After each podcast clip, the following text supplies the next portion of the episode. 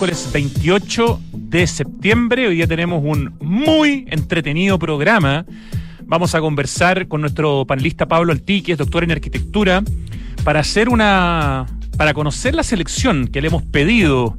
Hemos desafiado a Pablo Altique para que elija los 20 edificios más importantes de la historia de la arquitectura en Santiago, que pueden ser un edificio de hace 100 años. Bueno, no tenemos edificios demasiado antiguos en Santiago, producto de los terremotos, ¿no? Pero también puede ser un edificio hecho el año pasado. Tenemos una lista también propuesta por el lado nuestro, como va a pimponear un poquitito, pero la que más nos interesa, por supuesto, es la de nuestro panelista. Y hemos hecho un post en Santiago Adicto hace algunos minutos para que ustedes puedan también en ese post, en Instagram en Santiago Adicto, arroba Santiago Adicto, escribir qué edificios creen ustedes que deberían estar considerados en este listado de los 20 edificios más importantes en la historia de la arquitectura de Santiago.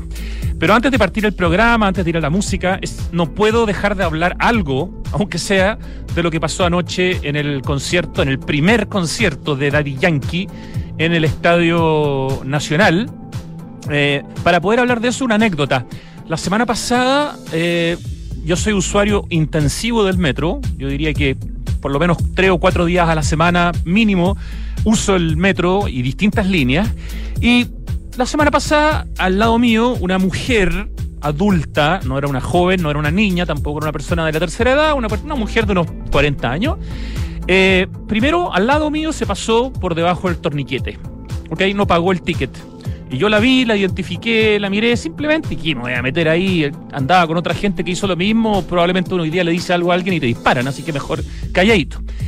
Bueno, pero casualmente después me tocó estar en el mismo vagón del metro y vi cómo fue directo a sentarse a esa silla que está reservada especialmente para personas con algún tipo de capacidad diferente, para mujeres embarazadas, para personas mayores. Una mujer joven se sentó sin ni siquiera pensarlo en el asiento que está reservado a las personas que tienen una necesidad especial. Es decir, en menos de cinco minutos, una persona X eh, que uno no, podría ni siquiera como eh, posicionar o estereotipar. Mira los jóvenes que están dejando la escoba. No, ella no era tan joven. No sé, eh, no, es imposible. Una persona promedio em, cometió en el fondo dos, dos, dos actos de tan bajo nivel cívico que con ese ejemplo que me tocó ver hace algunos días y que veo constantemente, constantemente veo a la gente cómo se salta el torniquete por arriba o por abajo, pero una cantidad impresionante. Eh, constantemente veo como gente que no necesita usa esos espacios del metro reservados. Bueno, no me sorprende tanto lo que pasó anoche. No me sorprende tanto porque, así como muchos de ustedes deben sentirlo, hay una sensación de anomia, de falta de cumplimiento de la regla, de pasarse las luces rojas, de tallar la ciudad en cualquier parte, de no respetar ni siquiera un monumento nacional como el Museo de Bellas Artes y hacer un bombing y subir y hacer la choreza de sacarse la selfie, de que una discusión entre dos autos se transforme en que una persona termine apuñalando a otra, de ir a distintas partes del centro de Santiago, especialmente el Paseo Humada, y verlo convertido en un lugar que lamentablemente es un una feria de productos que se cocinan al aire libre, sin espacio para los peatones. Yo creo que lo que vimos anoche, de alguna manera, en parte es una metáfora de lo que estamos viviendo ya hace una buena cantidad de años. Sí, también tiene que ver con el individualismo que hemos ido fomentando en las últimas décadas, pero especialmente tiene que ver con la falta de reglas claras y con el, relativismo moral de muchos líderes respecto de tantas cosas que han ocurrido en los últimos años. Pero además hay responsables concretos. O sea, yo creo que como sociedad acá tenemos un problema súper profundo. Pero claramente hay una delegada presidencial que es un cargo nuevo, que reemplazó al intendente o intendenta que había antes, que ah, publica en su Twitter de hace dos días preparados para bailar con Daddy Yankee, con un microfonito y una bailarina en icono, en, icono, digamos, y dice, por nuestro lado ya comprobamos el cumplimiento de medidas y protocolos de seguridad en el Estadio Nacional para que este 27, 28 y 29 disfrutemos con calma y sin llamados de emergencia. Eso decía el tuit de la delegada presidencial hace dos días. Y bueno, ahora hemos visto cómo esta mañana básicamente le ha echado la culpa completa a la productora. La productora también es responsable. Entendemos que la productora eh, contrató una cantidad importantísima de, de guardias extras, pero resulta que si uno lee la nota de culto de la tercera, arroba culto LT, uno se entera que hubo problemas similares a los de Santiago en Santa Cruz, en Bolivia, hace muy poco. Entonces, esto que pasó acá era bastante fácil de prever, no solamente por el tipo de música, el reggaetón, no solamente por Daddy Yankee, no solamente por las decenas de miles de personas que iban a acudir al concierto, sino porque había pasado algo similar en un país limítrofe de Chile. Entonces, realmente aquí yo siento hay una tremenda negligencia de distintos tipos de eh, organizadores y autoridades y al mismo tiempo hay un profundo problema de falta de conciencia cívica, de falta de respeto al otro, de falta de empatía y de un winnerismo y de yo la hago y de yo me paso y no pago y de que yo hago lo que quiero, terrible. Evidentemente el 95% de las personas que estaban ayer son personas que cumplieron con sus obligaciones, digamos, pagaron su entrada, se ubicaron bien, pero basta con que un 5, un 3, un 2, un 1% no sea así para que pongan en peligro a todos los que estuvieron allí. Yo encuentro lamentable la situación y lo único que me alegra es que esto podría disminuir la cantidad de conciertos de reggaetón en el futuro, porque la verdad es que creo que es un estilo musical que poco nos ha dejado en términos culturales. Pero la culpa no es del reggaetón, ¿ah? que quede claro. Ya, la noticia buena para partir el programa es que acabo de pasar por la Alameda, eh, al lado de la Plaza Baquedano, y se está pintando un tremendo mural en una zona que está espantosa, que todas esas paredes que están cerca del Hotel Crown Plaza. Eh, de la antigua fuente, la ex fuente alemana. Bueno, Steffi, destacar, artista urbana, está pintando un mural y me enteré que es iniciativa de la municipalidad, digo, de, Santiago, junto a la Cordesan, la Corporación de Desarrollo de Santiago, eh, y que se vienen varios murales más para ir justamente embelleciendo o reemplazando las paredes rayadas por paredes con arte público. Entiendo que se hizo también un trabajo en Makes, que voy a ir a chequear eh, en los próximos días, y que se vienen alrededor de 8, 9 eh, espacios, digamos, similares, es decir, artistas urbanos interviniendo paredes que están muy feas. Lo mismo que se empieza a hacer en los próximos días en Valparaíso, que lo estuvimos conversando hace algunos días acá en el programa, que aproximadamente 10 cuadras de Valparaíso que están muy afectadas en la zona del plan, se van a eh, pintar con arte urbano y con muy buenos artistas urbanos. Así que esa nos parece una estupenda noticia.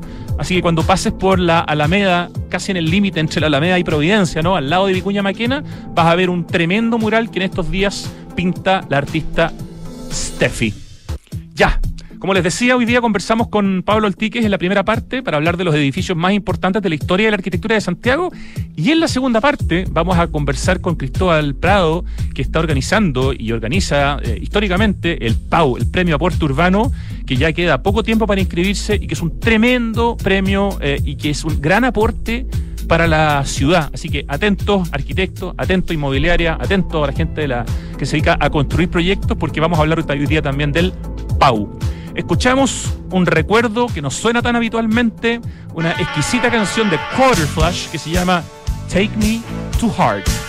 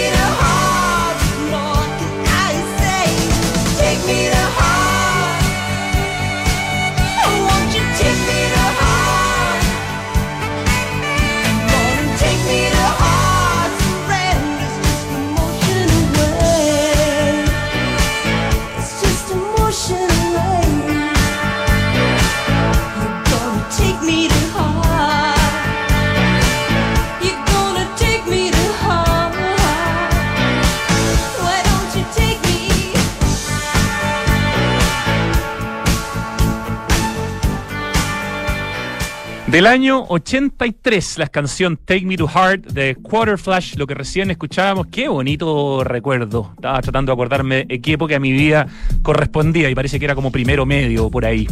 Eh, oye, antes de presentar a nuestro tremendo invitado, solamente quería comentarles, y esto le interesa a mucha gente que escucha el programa, que hay un premio que se llama Arquitectura en Ladrillo, que lo organiza la Universidad del Desarrollo junto con Cerámica Santiago, donde se elige la mejor obra de arquitectura en ladrillo. Y hasta el 6 de octubre se puede postular en el sitio premio arquitectura del ladrillo.cl, este premio que valoriza la innovación y la creatividad arquitectónica de uno de los productos más tradicionales de Chile como es el ladrillo.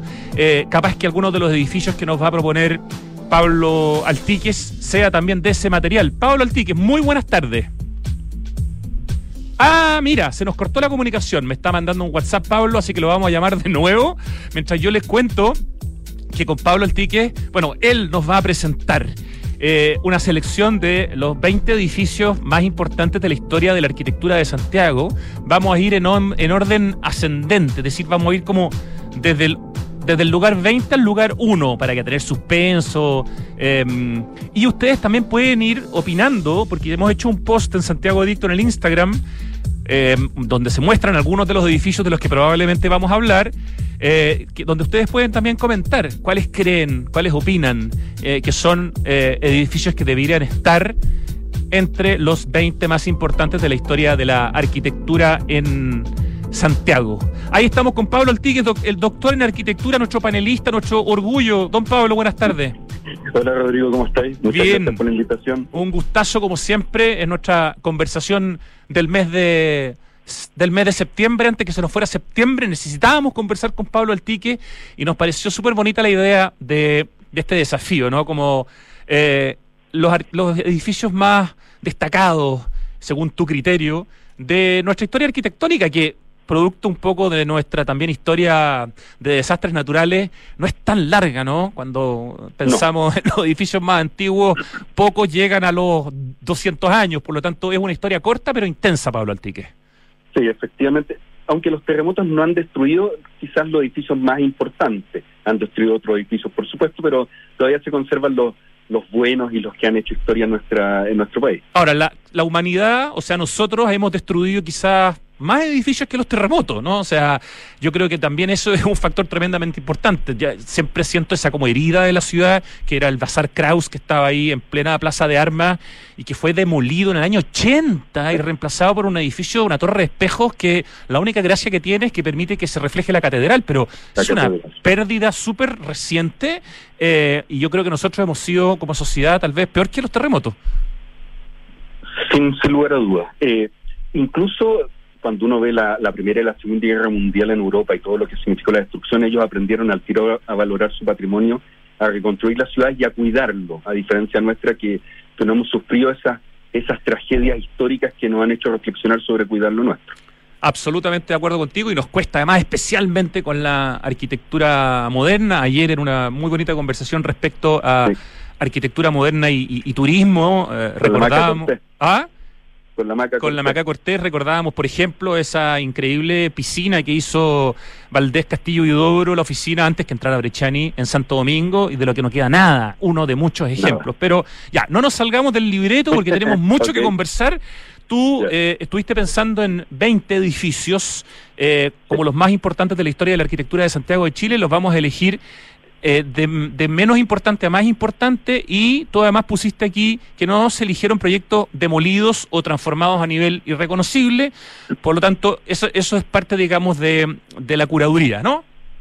Es que la idea es que que las personas que escuchan el programa del día de mañana puedan ir a ver los edificios que vamos a, de los cuales vamos a conversar, el otro era imposible. Vamos, no vamos a dedicarle mucho tiempo a cada uno porque son 20, eh, por lo tanto, un poquito de cada uno, vamos a ir desde el número 20 hacia el número 1. En realidad, en, el orden de menor a mayor, pero en el listado que tú hiciste es al revés, es del 1 al 20, pero no importa. Lo importante es que el último que vamos a nombrar es el más importante. El primero es el menos importante de los importantes. ¿Por dónde partimos, Pablo Altique? Por los tribunales de justicia en el centro Santiago de 1911, o sea, ya cumplió más de 100 años, de dos grandes arquitectos, Emilio de Oyer y Emilio Jequiá. Dos eh, Emilios. dos Emilios. Oye, ¿qué cantidad de Emilios, Emilios capos que tenemos, Duarte, el actualmente Emilio de la Cerda, hay, tenemos hartos Emilio grandes en la arquitectura chilena. ¿eh? Sí, hay varios, efectivamente, sí. Vamos a hacer un programa de los Emilios algún día. Ya, Tribunales de Justicia, un edificio grande, importante, que está en muy buen estado, que tiene unos vitrales maravillosos y que hoy día más encima da a un espacio público de calidad como es la Plaza Mombaras, ¿no? Así es, con estacionamiento, con espacios públicos. Yo, cuando, cuando digo que elegimos estos 20 proyectos, la idea es elegirlos no, no todos necesariamente porque son eh, el gran exponente de la arquitectura de una época, pero pueden ser el gran exponente social de una época. Y los tribunales de justicia representaron a principios del siglo XX esta visión de un país moderno y de un país en donde se, se aplicaba la ley. Por lo tanto, el edificio simboliza una sociedad completa de un país completo, de un estilo neoclásico francés, mucho con mucho tímpano, capitel, uso de columnas dóricas, jónicas. Entonces hay, hay un tema de respeto al origen de la ley romana, la lex que, está muy metido en el edificio y eso lo hace muy importante. Y un edificio que representa al Estado a través de uno de sus poderes, que es la justicia, ¿no? Y, ahí esa palabra que tú dijiste que representa al Estado, esa frase, es clave. Eh, el Estado tiene que hacer edificios que duren, duren para siempre en el fondo, porque son la imagen de una sociedad. Tiene que ser así. Vamos al número 19 en, en orden ascendente, que tú elegiste el Museo Nacional de Bellas Artes, también como uno de los 20 edificios. Me imagino que estás pensando en el conjunto completo, ¿no? Que incluye en algún momento la Escuela de Bellas Artes y que hoy día incluye al MAC. Sí, es básicamente el conjunto completo. Este edificio es importante por varios aspectos. Nuevamente acá está Emilio Yequier en, en solitario. Es un edificio que demora más o menos casi una década en construirse entre 1902 y 1910 es un edificio que se, hizo también en otras partes del, mundo. Por ejemplo, el Museo Metropolitano de Nueva York está inserto en el Parque Central. Este edificio está inserto en nuestro parque forestal, es parte del parque, por lo tanto es parte de una trama urbana con, con los límites de lo que era Río Mapocho de la época. Eh, y es un edificio además que se terminó de construir, eh, hay varias historias dentro de las que uno lee, pero con el terremoto de 1906 de Valparaíso, muchos recursos que estaban destinados al paraíso se destinaron para terminar el Museo de Bellas Artes. Ah, buen punto, buen punto. Y una demostración además tan potente nuevamente de la importancia que le dio el Estado a la celebración del centenario con obras que perduran de manera maravillosa hasta el día de hoy, ¿no? Y ese museo tiene que durarnos miles de años en el fondo mientras dure la tierra. Y más encima tenemos la suerte que hoy día quien dirige el museo es el nuevo Premio Nacional de Arquitectura Fernando Pérez Oyerzún, así que nos gusta más todavía el Museo Nacional de Bellas Artes. Infinitamente más. Seguimos avanzando, aquí tú eliges un, un algo que no, no podemos llamar un edificio, pero sí en el fondo una bueno, tú nos explicarás, tú eliges en, el, lugar número, en el fondo 17, a la estación de Metro Universidad de Chile como uno de los 20 edificios más importantes de la historia de la arquitectura de Santiago de Chile. ¿Por qué la elegiste a pesar de que no es realmente un edificio, no? O sea, es un edificio, pero que no, tiene fachada. Un edificio hacia abajo. Uno no lo puede ver. pero estamos hablando de eh, un volumen de bajo tierra que debe tener fácilmente unos 10 pisos de altura, aproximadamente, y por el que creo yo, o estimo yo, ha pasado casi todo el país. Eh, por lo tanto, si uno dice entre los años 70 en que se, se terminó y hoy día, quizás han sido cientos de millones de seres humanos que han pasado por ahí, y quizás uno pasa y no logra ver la monumentalidad que es, la belleza que es, o lo que implicó desde el punto de vista de la ingeniería. Eh, es, es, básicamente un edificio que funciona locales comerciales, hay baños públicos, eh, tiene una quíntupla altura completa con el mural más grande de la historia de Chile. Perdona, eh, eso, yo asumo que eliges esta estación de metro y no otra, sobre todo por el mural de Mario Toral. Es, que eh, es, todo, ¿ah? eh, el mural de Mario Toral solamente podría existir ahí porque cualquier persona se puede balconar en sus cuatro pisos de altura y puede verlo y apreciar a la distancia, en la altura, en la perspectiva y en la monumentalidad dicho dicho mural. Mural que ha sido elegido entre los murales más lindos del mundo, eh, perdón, entre mural que ha hecho que la Universidad de Chile haya sido elegida entre las estaciones de metro más espectaculares del mundo por medios como BBC. O sea, a ese nivel de ranking. Buen punto. Entonces, entonces cualquier ciudadano literalmente puede ir a la Universidad de Chile y disfrutarla y conocerla y ver la, monumentalidad que significa una obra de ingeniería para nuestro país hace medio siglo atrás. Absolutamente, y ahí es bueno eh, recalcar la importancia de, de, Metro Arte como institución dentro de Metro, eh, que en el fondo ha hecho un trabajo increíble y ha transformado el Metro en un, en un, en un verdadero museo eh, a cielo, bueno, en este caso hacia subterra, y ahí hay que yo aprovecho a homenajear a Javier Pinto, a Javier que Pinto, ha sido como el hombre que lleva varias décadas en Metro y que ha estado detrás de todos los proyectos desde un principio y sabe la historia completa de todas las obras y te puede contar cuánto tiempo estuvo Mario Toral trabajando para ese mural, o sea, grande Javier Pinto, grande Metro de. Santiago, estación de Metro Universidad de Chile, lugar 17 entre los 20 edificios, eh, construcciones más importantes de la historia de la arquitectura de Santiago de Chile, según Pablo Altíquez. Después viene Consorcio Seguros Vida del Bosque. Ya, esto de- es mucho más contemporáneo. Estamos hablando aquí de cuánto, unos 20 años. Justo, casi, claro, ve- 92, 93, efectivamente, efectivamente.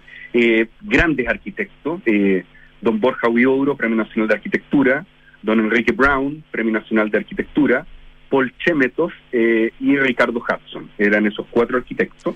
Eh, este edificio va a marcar un antes y un después. en Perdona, hay que historia. sumar a Juan Grimm, yo creo, porque la parte del Sí, paisajismo perdón. vertical es fundamental, ¿no? Cuando hablamos de don Juan Grimm, claro. Todo el jardín vertical, todo el- toda la fachada bioclimática verde es de don Juan Grimm. Y es una, una joya, un edificio que además, justamente por este jardín colgante, va cambiando su, su color según la estación del año.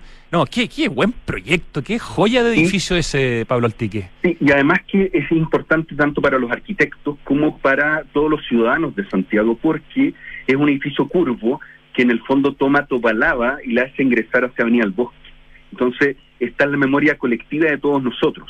Y eso hace que el edificio adquiera un rol y se transforme en un hito urbano y un referente urbano. Y eso habla bien de la arquitectura porque uno en el fondo reconoce valores intangibles de la arquitectura como la, la sustentabilidad, como el tema de la perspectiva y como el tema del diseño. No, y hay que también reconocer que el propietario, digamos, lo ha cuidado como corresponde y el edificio está impecable. Eh, en 20 años, por lo menos, uno lo pasa por delante y, sigue siendo Sí. una, una joyita. Sí, tal cual. Vamos al, al próximo. Eh, tú aquí eliges acá un edificio también bastante antiguo, eh, muy conocido. Yo creo que no hay un santiaguino o una santiaguina que no haya entrado alguna vez a la Biblioteca Nacional, Pablo Altique. Nacional. ¿Por qué eliges a la biblioteca eh, como uno de los edificios más importantes en la historia de nuestra arquitectura? En Santiago estamos por- hablando. Sí, a mí me gusta por dos aspectos. Uno es, bueno, estamos hablando de una biblioteca de 1913 a 1919, eh, y es cuando un país marca o, o- hace una declaración de principios, de principios sobre lo que es el conocimiento. Una, las bibliotecas siempre, desde los colegios, universidades o el Estado de un país, son la clave para entender el conocimiento y la cultura que tiene un país. Por lo tanto, hacer la Biblioteca Nacional era también una declaración de principio a nivel mundial desde el punto de vista cultural que tenía nuestro país, pero además porque en, en este concurso lo va a ganar uno de los primeros arquitectos titulados en la historia de Chile, que es Gustavo García Póstigo. Ah, y se la gana Emilio Yaguirre y Emilio Doguer. Entonces, eh, entraba en escena uno de los primeros arquitectos titulados, y siguiendo obviamente con la arquitectura, la arquitectura neoclásica francesa. Pero Gustavo, Gustavo García Póstigo también tiene, y que lo conversamos una vez tú y yo, este monumento a Arturo Prata al final de, del Parque Forestal, que es una escultura hermosísima, tipo monolito. Tienes toda la razón. Ya, imposible no considerar la Biblioteca Nacional dentro de este ranking. Estoy muy de acuerdo contigo. Nos vamos a un restaurante Sí. de un arquitecto que ha sido muy reconocido internacionalmente. Eh, cuéntanos, por favor, por qué elegiste este restaurante y cuál es. Sí. Elegí el restaurante Mestizo 2005-2007 como una apuesta, una apuesta en el sentido que es de Smilan Radic, Clark, eh, es el remate del Parque Bicentenario en Vitacura, ya lleva funcionando en el fondo casi 15 años aproximadamente, está impecable. Un éxito total, además. Siempre está lleno. un éxito total, siempre pasa lleno, eh, y porque es un edificio de carácter público. Cualquiera puede ir, puede conocerlo, puede entrar a sus baños que son muy surrealistas de, cómo uno se da las manos, y puede disfrutarlo. Y seguramente de aquí a menos de, un- de- de una década, Smilan Radic puede que gane el premio Pritzker y esa obra se va a transformar también justamente en un hito para la comuna de Vitacura o para todo Santiago, porque finalmente al Parque Bicentenario del Teo Fernández van todos los santiaguinos. Sumemos las piedras de la Marcela Correa, que Ah. es una tremenda escultora, que además es la pareja, la señora, la mujer, o mejor dicho, Smilian es el marido de ella, da lo mismo, que participa muchas veces juntos en los proyectos y el Sí. vestizo es un ejemplo de Smilian Radic más Marcela Correa, ¿no? Así es. Ya, un muy bonito ejemplo para eso. Absolutamente. Nos pasamos a un edificio que es el primero eh, en, en, una, en una de sus cualidades, eh, el edificio Overpower. Este es un edificio de importancia histórica, me parece tremendamente importante que lo hayas incluido. Cuéntanos, por favor, de este edificio que está en pleno centro de Santiago. Sí, en, estado, esquina huérfano, está el, edificio Overpower, que es del Banco de Chile. Eh, para uno de los libros más importantes, no, el libro más importante de la historia de la arquitectura chilena, que es Arquitectura y Modernidad, una realidad múltiple de Humberto Eliach y Manuel Moreno, ellos en el libro establecen que este edificio va a ser el primero que marque el inicio del movimiento moderno en 1929 para la historia de Chile. Ese es el primer edificio de arquitectura moderna que se hace en Chile, el edificio Overpower.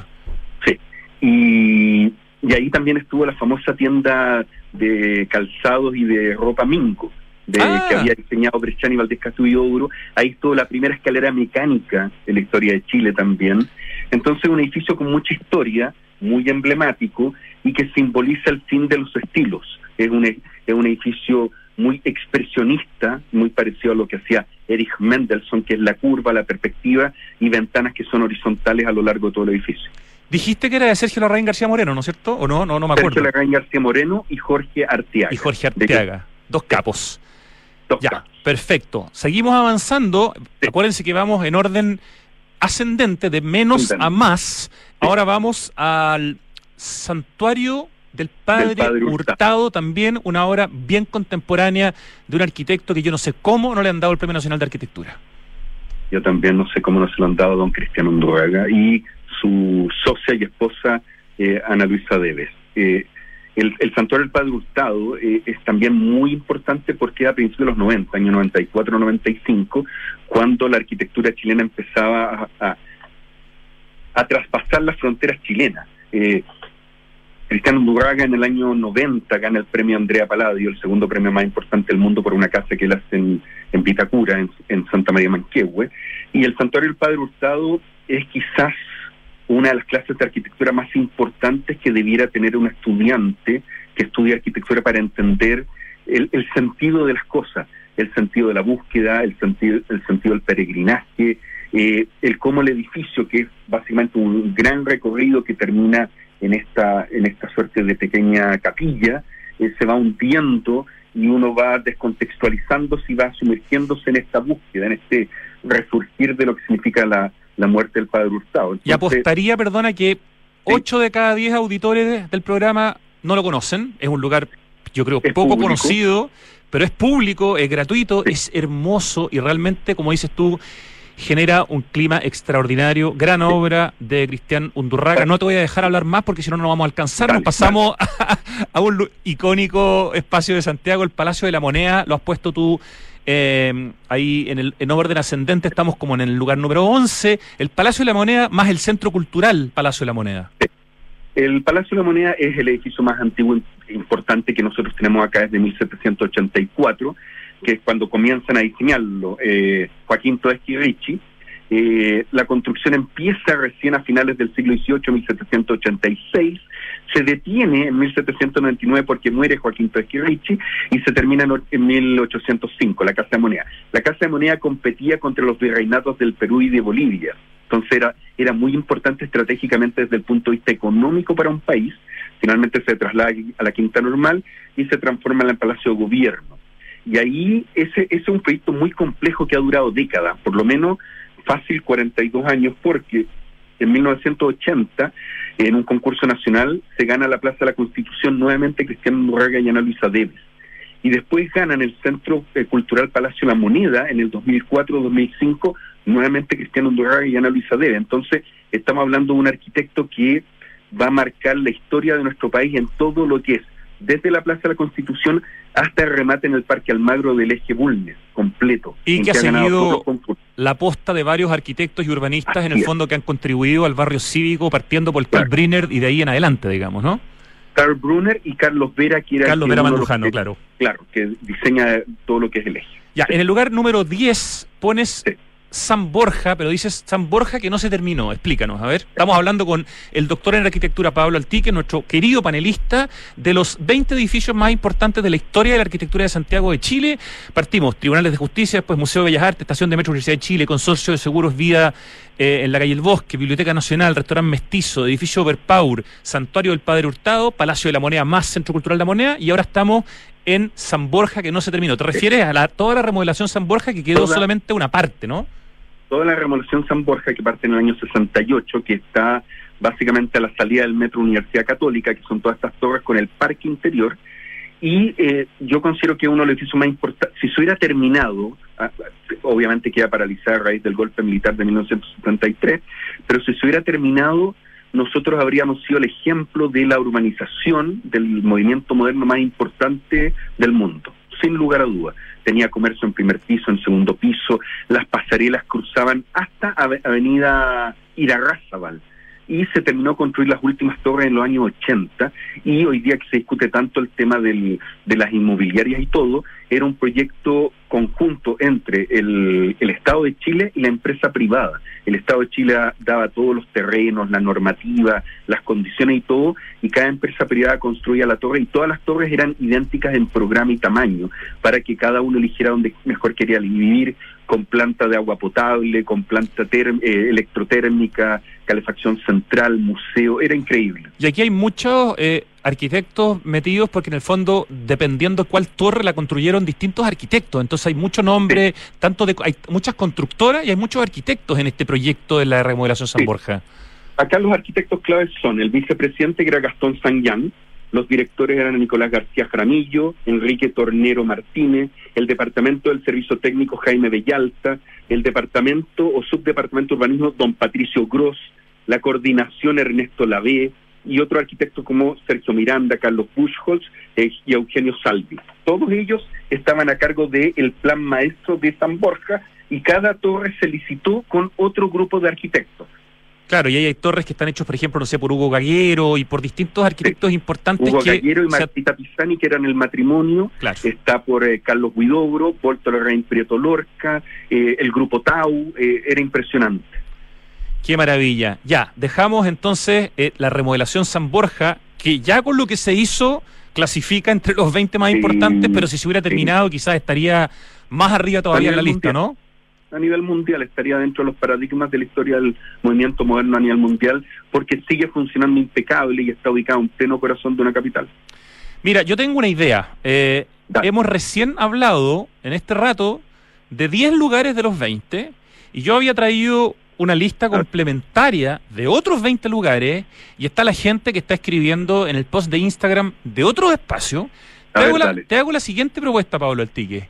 Hagamos en una semana más exactamente, el próximo miércoles, dime si puedes, aquí en vivo y en directo, la segunda parte de este, de este programa. Y vamos con los 10 más importantes, los dejamos como misterio. Eh, yo te voy imponiendo con los que eh, estuve clasificando y leemos también y comentamos los que la gente eh, propuso, porque de verdad encuentro que hacer los 10 que nos quedan apuradísimos no tiene sentido y es demasiado lindo el tema. Ok, me parece. ¿Puedes? ¿Vas a estar en Chile y en Santiago? Bueno, en realidad no importa porque es por teléfono.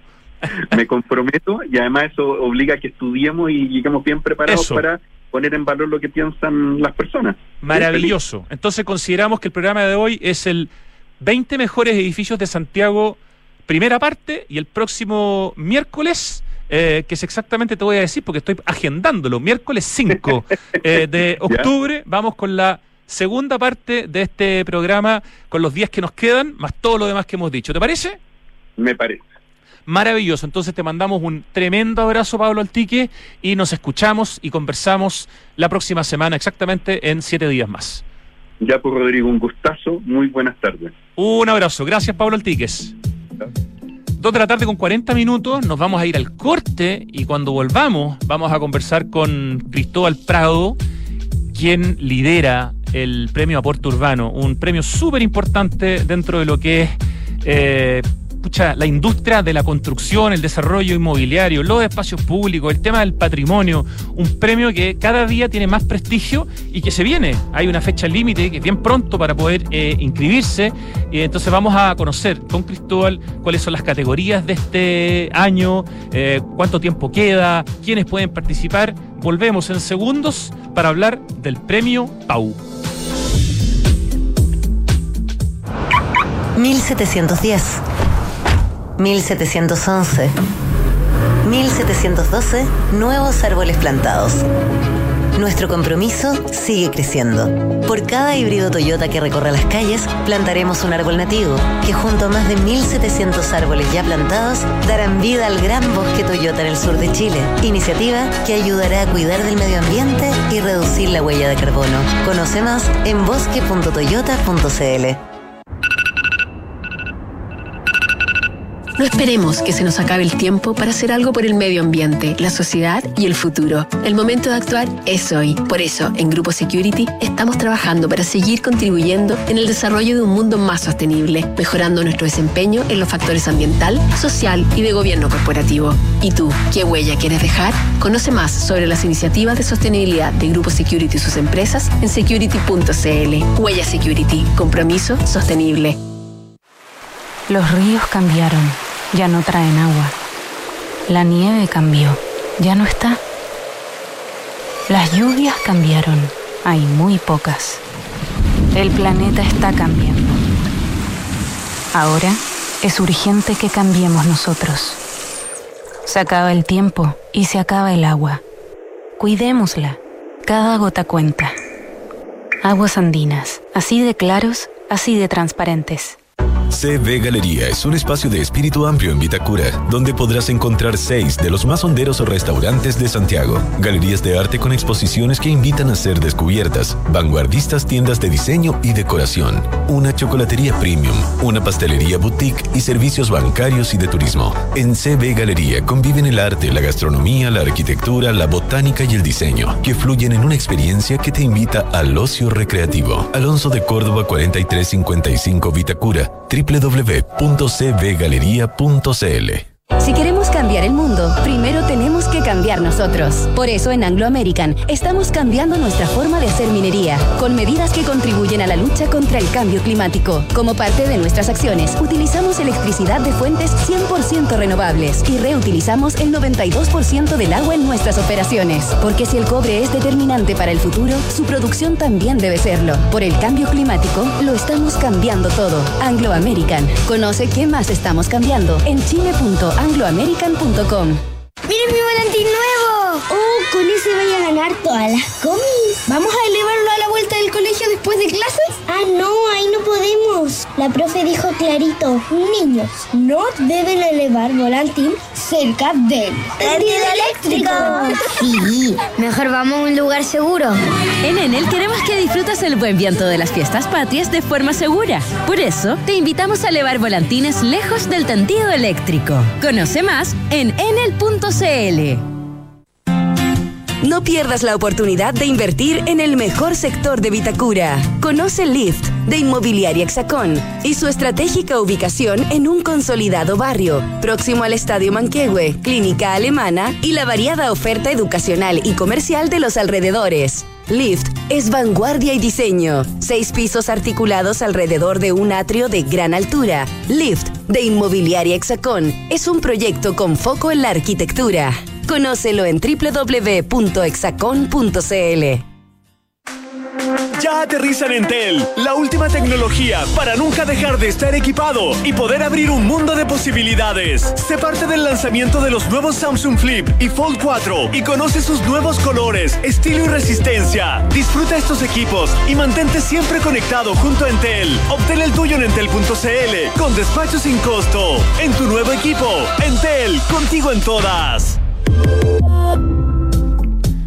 Estamos de vuelta, Santiago Adicto en vivo y en directo, 2 de la tarde con 44 minutos de este miércoles 28 de septiembre y estamos en línea con Cristóbal Prado, quien lidera hace ya años eh, este gran premio, este muy buen concurso para mejorar y para estimular los buenos proyectos eh, de arquitectura, de patrimonio, inmobiliario, etcétera, que es el PAU, el Premio Aporte Urbano, premioaporteurbano.cl. Eh, muy buenas tardes, Cristóbal Prado. Buenas tardes, Rodrigo Gelderman. Un gusto como siempre, don Cristóbal. Muchas gracias. Oiga, estamos con la cuenta regresiva. Estoy calculando que quedan unos 15 días para poder postular. Eh, ya ha pasado casi la, mitad del, tiempo. Eh, así que yo quisiera pedirte que nos hagas una pequeña síntesis de qué es el Premio Aporte Urbano, cuánto tiempo lleva ya este, esta institución, de alguna manera, que viene, por supuesto, de la Cámara Chilena de la Construcción y que tú lideras desde sus inicios. Y después empecemos a conversar un poquitito también de cuáles son las categorías que se van a premiar este año, porque van cambiando a veces año a año.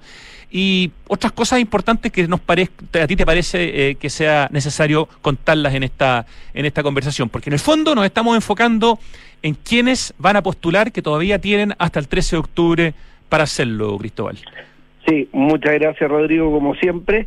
Primero recordarte que lo organiza no solo la Cámara, sino que también la Asociación de Desarrolladores Inmobiliarios, la Asociación de Oficinas de Arquitectos, el Colegio Arquitectos, de Arquitectos, el Ministerio de Vivienda y Urbanismo y la Comisión Nacional de Desarrollo Urbano. Esos somos todos los que participamos de esta iniciativa. Las postulaciones hasta el 13 de octubre eh, y el proyecto, ¿qué es lo que busca reconocer, destacar? Incentivar a los mejores proyectos que aportan a la calidad de la ciudad. Eso es básicamente. Hoy día es una tragedia ver muchos lugares de la ciudad que no tienen ni siquiera una infraestructura mínima para poder los habitantes de las zonas poder vivir dignamente. Y eso es lo que primero nos mueve como premio. ¿ah? Sí, absolutamente. Absolutamente. es fundamental. Y por eso nosotros, ¿qué destacamos de los proyectos de esto en general? Destacamos la calidad hacia el espacio público, que es lo que más nos interesa. Además de que el proyecto sea bueno, eso es evidente. Y aquí se premia abiertamente a cualquiera que quiera postular en las calidades de, público o privado, por decirlo así. Eh, tenemos cinco categorías. Y este año tenemos las cuatro que normalmente tenemos, que es la mejor proyecto inmobiliario de densidad equilibrada, densificación equilibrada. Tenemos también mejor proyecto de integración social, el mejor proyecto de equipamiento de edificios de uso público, o uso mixto, perdón, mejor proyecto de espacio de uso público y este año se incorpora nuevamente, porque cada cierta cantidad de años lo ponemos, el mejor proyecto de intervención patrimonial. Y la otra pregunta que me hiciste, este es el año octavo. Ya son eh, ocho años, en ininterrumpido. Ininterrumpido, así es. Qué maravilla. Eh, y aquí premiamos a todos los que participan del proyecto, desde el inmobiliario o la entidad pública que, lo, que es el mandante, a los arquitectos, a la constructora, a los paisajistas. Esa es la idea. El equipo salga fortalecido y salga bien reconocido. ¿Es fácil postular? ¿Es una cuestión muy tramitada? ¿Te, demora poco? ¿Cómo es? Muy fácil postular. Está en la página web de premioaporteurbano.cl. Ahí mismo pincha, dice postulación abierta, postula y si tuviera alguna duda, tenemos un equipo eh, formidable, se manda un mail y ayudan y hacen todo lo posible porque puedas postular. Estoy leyendo algunas de las preguntas frecuentes que están justamente en la página www.premioaporteurbano.cl. ¿Puede postular una municipalidad como institución pública? Por supuesto. Ya, ¿cuántos proyectos puede postular un mismo representante? ¿Puede, por ejemplo, una inmobiliaria mostrar más de un proyecto o tiene que jugársela por uno? No hay ninguna restricción al respecto puede postular un proyecto que se postuló al PAU en años anteriores e incluso si resultó nominado? Sí, puede postular. Ya, perfecto. O sea, es bien abierto y eso también es parte de la gracia, ¿no? Esa es la gracia. Esa es justamente la gracia, que es lo más abierto posible. Buscamos los mejores proyectos y buscamos premiar a los mejores proyectos los premios, ¿cuál, aquí el premio, yo no, no me tengo ninguna duda que el más importante es el honor, porque que te pongan esa plaquita que ustedes ponen un tiempo después del, de la premiación en tu edificio y que sea parte un poco como de tu, de tu currículum como oficina, como municipio, como inmobiliaria, como constructora, etcétera, se ha transformado en un tremendo honor. Ese es básicamente el premio principal, ¿no? Bueno, está el día de la ceremonia donde se, se reconoce, digamos, se le entrega una pequeña, digamos, estatua, digamos, chiquitita de reconocimiento con el donde se le da el premio, qué sé yo, y después esa esa segunda cosa que tú nombraste que es la ir y poner una placa en el proyecto, fíjate que ha resultado ser de lo más importante. Sí, ¿eh? Porque esa es la que le da la visibilidad con los usuarios, con los compradores, con los habitantes del sector. Y, y en el fondo que la gente sepa, de, y a mí que me ha tocado ir a ponerlas en todos, a todas he ido, digamos, a todas las que Qué he bonito. Sí, además que tú te das cuenta que una cosa es eh, eh, premiar, postular y premiar un proyecto que tú no necesariamente lo has ido a ver y después te das cuenta y dices, qué agradable ir a instalar una placa a un proyecto donde tú ves que hay vida, donde está realmente lo que uno busca, que la ciudad mejora con ese proyecto.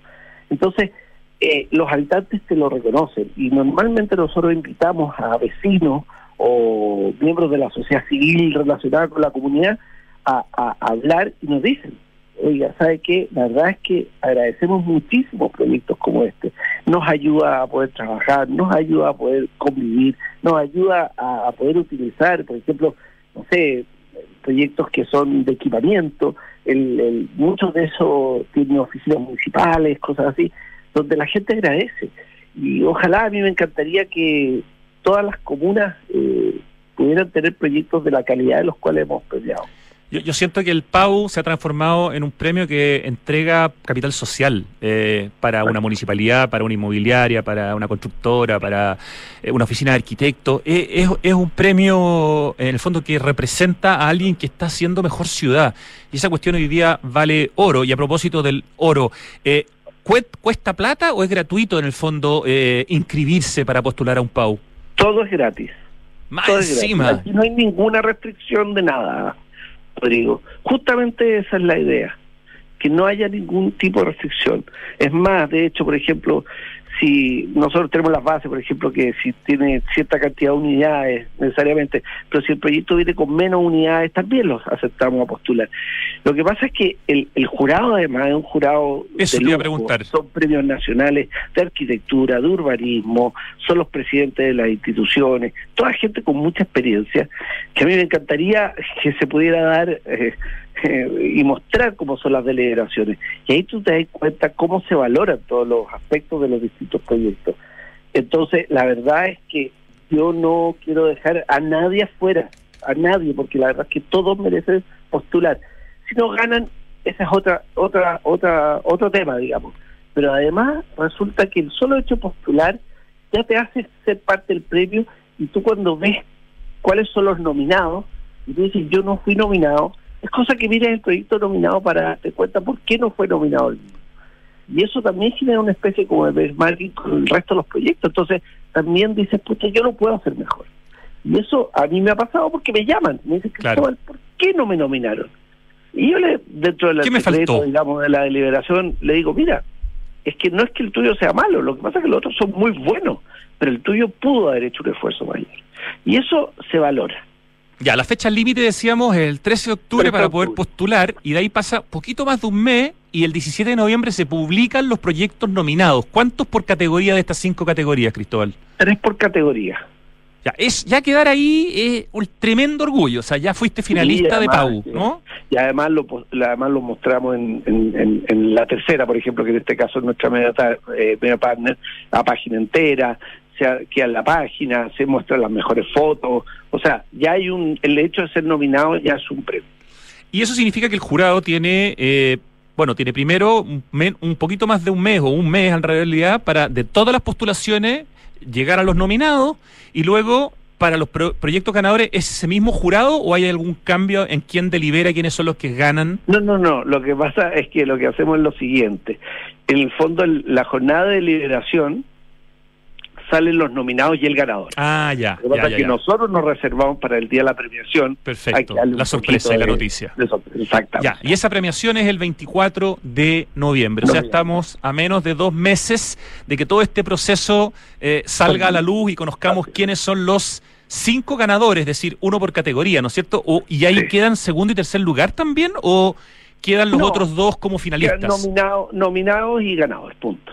Perfecto, perfecto, qué interesante. Estamos conversando con Cristóbal Prado, quien lidera ya hace ocho años el premio Aporte Urbano y también Conferencia Ciudad, por si fuera poco, otro tremendo hito de la Cámara. En este caso, claro, este es un proyecto de la Cámara de la Construcción junto con el Colegio de Arquitectos, la Asociación de Oficinas de Arquitectos, la Asociación de Desarrollo Inmobiliario y también el Consejo Nacional de Desarrollo Urbano que lamentablemente en este momento no está funcionando porque no se ha nombrado al presidente, por lo tanto no sé, no van a poder aportar mucho en esta pasada, lamentablemente aprovechamos tirar el palo, porque ya llevamos seis meses sin nombramiento del, del presidente y por lo tanto y de los nuevos miembros y por lo tanto de que se pueda conformar el Consejo Nacional de Desarrollo Urbano. Pero en el fondo lo importante hoy día es hablar del premio Aporte Urbano eh, y estamos ya en la recta, en la recta final. ¿Cómo, cómo les ha ido? ¿Pasa mucho que en los, los últimos cinco días es cuando les llegan la mayoría de los proyectos?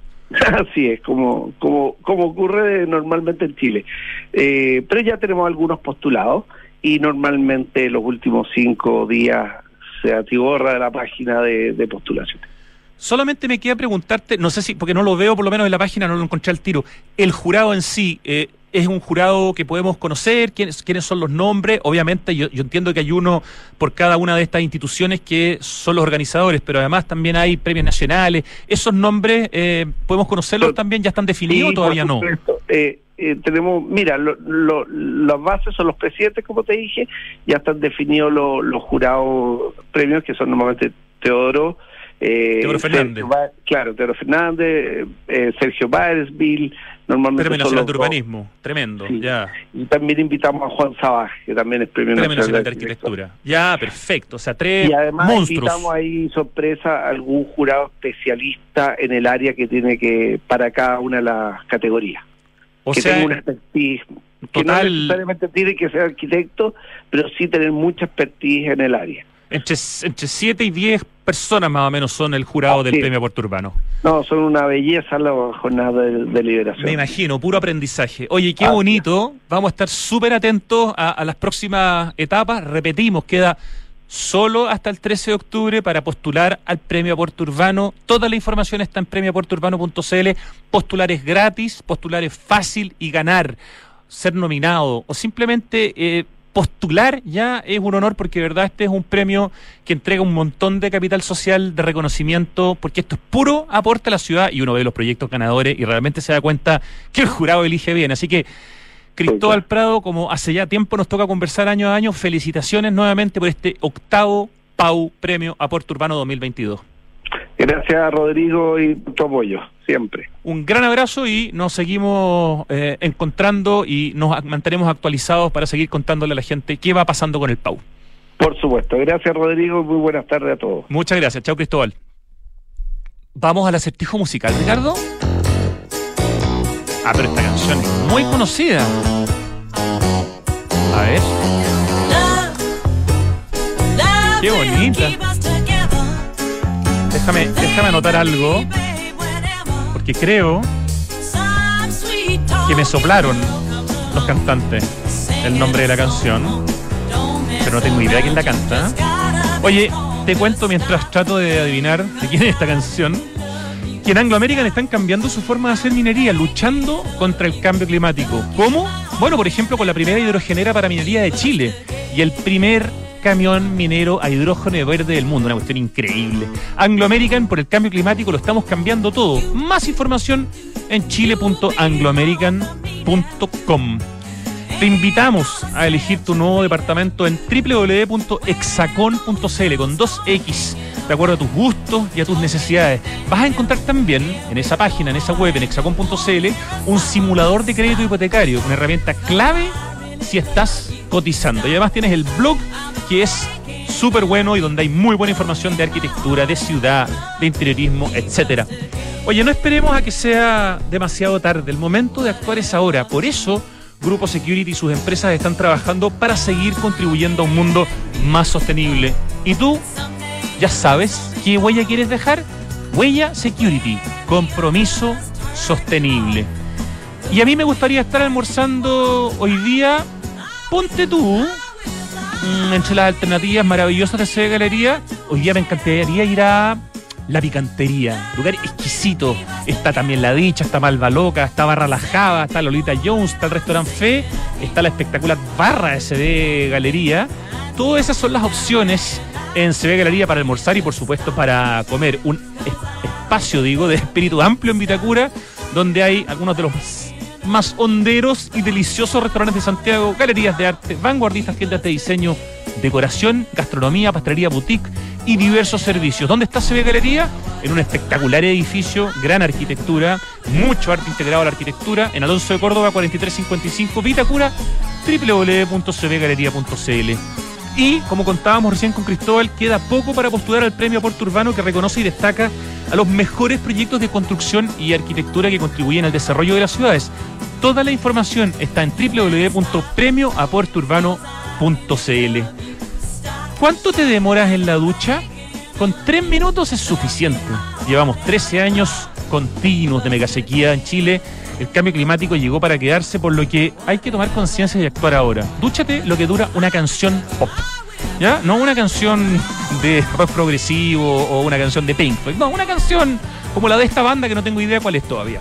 Sí, el clima en el mundo cambió, ahora es urgente que cambiemos nosotros. Cuidemos el agua, cada gota